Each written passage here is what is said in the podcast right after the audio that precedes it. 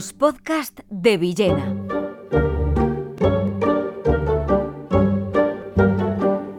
El siempre tremendo Pedro Luis de Gálvez. Saben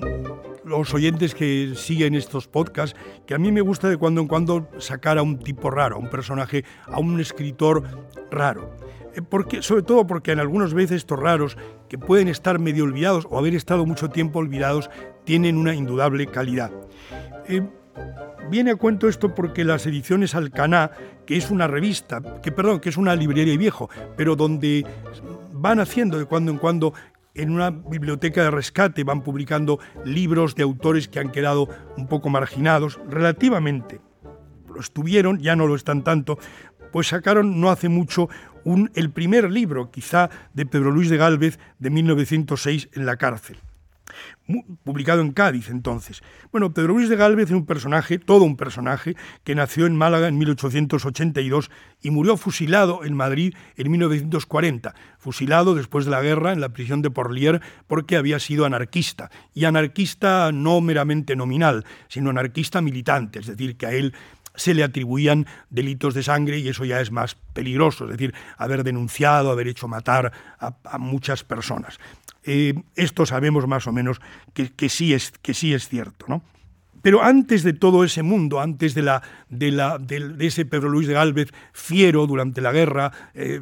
adalid de un anarquismo un poco violento, Pedro Luis de Gálvez ha sido sobre todo un bohemio el jefe de la bohemia madrileña, el más destacado de los bohemios madrileños que pues naturalmente iba, no tenía dinero, iba sableando, dando el sablazo a los que se encontraba, y ahí viene uno de sus más interesantes libros, reeditado por Nacimiento, El sable, arte y modos de sablear de 1925. En ese libro es curiosísimo, cuenta cómo, es, cómo hay que hacer para sablear a un amigo, es decir, qué hay que inventarse y cómo hay que obrar para que al amigo le digas, mira, estoy muy mal, dame por favor tanto dinero y el amigo ceda y te lo dé porque se ha creído la más o menos trola que el, que el sablista le ha contado.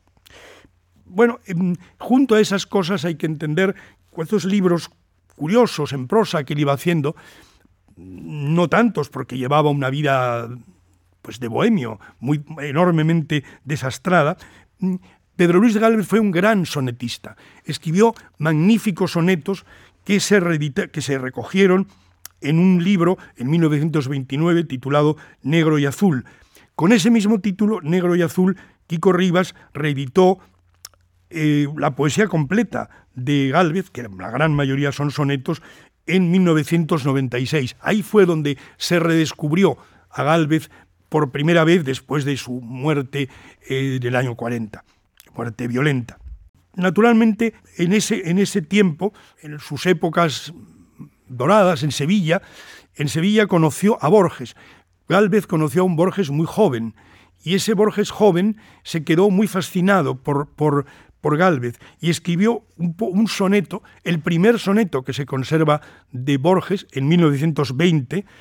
que está dedicado a Pedro Luis Galve, dice Pedro Luis en Martiñí. Esto está escrito en una carta, luego publicado en una revista, pero ya póstumo de Borges, y recogido todo ello en el primer tomo de los textos recobrados de Borges, que es un tomo interesantísimo porque hay mucha obra de Borges que no está en los libros. Bueno, el final, el soneto es más o menos normal, habla,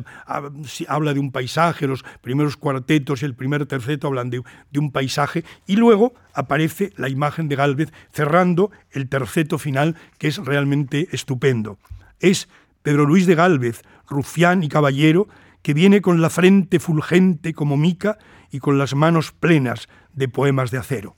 Esto es lo de Borges, ese final y con las manos plenas de poemas de acero, realmente ese joven Borges acertó plenamente a definir el estilo de Gálvez, los muy brillantes sonetos que estilísticamente estarían en lo que se suele llamar posmodernismo, es decir, la continuación ya más, más suave del, del, modernismo, menos estridentista, menos, menos rubendariana, pero, pero muy eficaz, pero que son sonetos en verdad muy bien hechos. Luego, en la guerra, Galvez siguió haciendo sonetos y se publicó en 1938, ya en plena contienda, cuando ya estaba todo iba mal para los eh, republicanos, los sonetos de la guerra. Esos sonetos de la guerra, que también están recogidos luego en la poesía completa, pues son lo mismo, claro, tienen otro contenido, pero sigue demostrando cómo Galvez, que había empezado su vida en un seminario en Málaga, donde parece que había tenido relaciones eh, con, con, otros seminaristas y que luego, sin embargo, se casó, tuvo hijos. Bueno, este empieza en un seminario, termina en la cárcel y pasa por la bohemia, por la golfemia y después por la militancia en la CNT, como digo, una militancia eh, muy, muy dura, muy, muy fuerte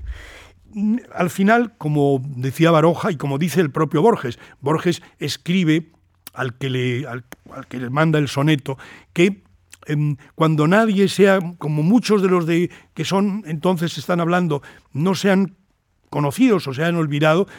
la gente se acordará de Pedro Luis de Gálvez. Bueno, tal vez esto es exagerado, pero lo que quiere decir es que en, torno a Pedro Luis de Gálvez había muchas leyendas y esas son las que siguen viviendo. Por ejemplo, el que llevaba a un niño, casi un bebé muerto, en un pequeño ataúd y lo paseaba por los cafés para pedir dinero para enterrar a ese pobre niño que era su hijo y que había muerto prácticamente al nacer o poco después. Esta imagen truculenta la cuenta Baroja. También está la famosa de la reina, cuando él va al médico del rey y le dice la reina está embarazada. El médico de la Casa Real le dice, es usted un sinvergüenza, he estado hoy viendo a su majestad y su majestad la reina mm, no está embarazada y por tanto no puede estar a punto de dar a luz porque ni siquiera está embarazada. Ese es el, tema. No puede dar a luz, no está a punto de dar a luz porque no está ni embarazada. Y entonces Galvez le dice al médico, no, señor, perdóneme, es que me refiero, no me refiero a la reina de España, me refiero a la reina de mi casa,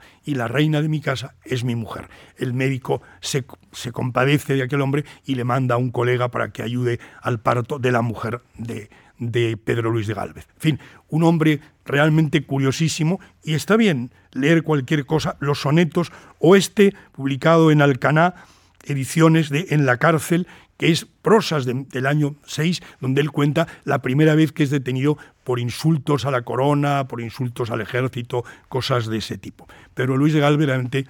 todo mucho más que un personaje. Luis Antonio de Villena, solo en podcast.